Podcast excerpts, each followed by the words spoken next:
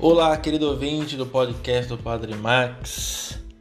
Você que veio aqui hoje ouvir uma boa palavra.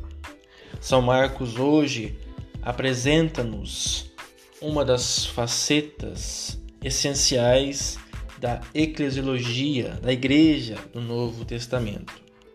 A proclamação do reino não é feita ao acaso.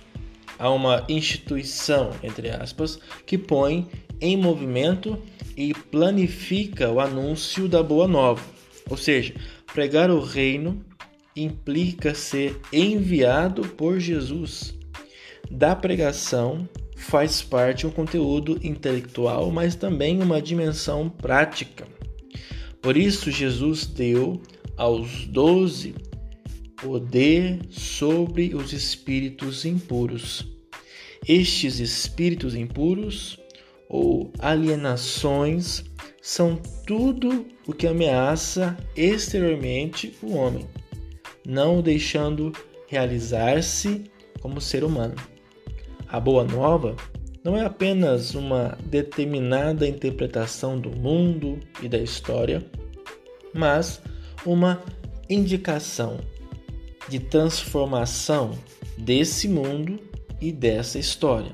Uma dinâmica que desafia este mundo em que vivemos. Os discípulos são enviados dois a dois.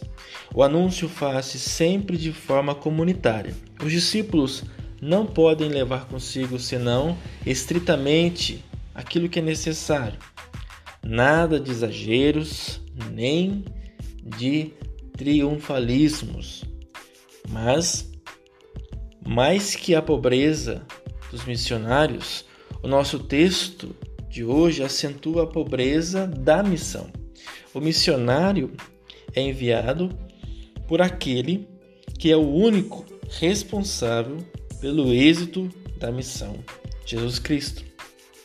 No cumprimento da missão, o apóstolo há de estar pronto a dar a própria vida. Hoje celebramos João de Brito, que deu a como supremo testemunho da verdade que anunciava. Louvado seja nosso Senhor Jesus Cristo.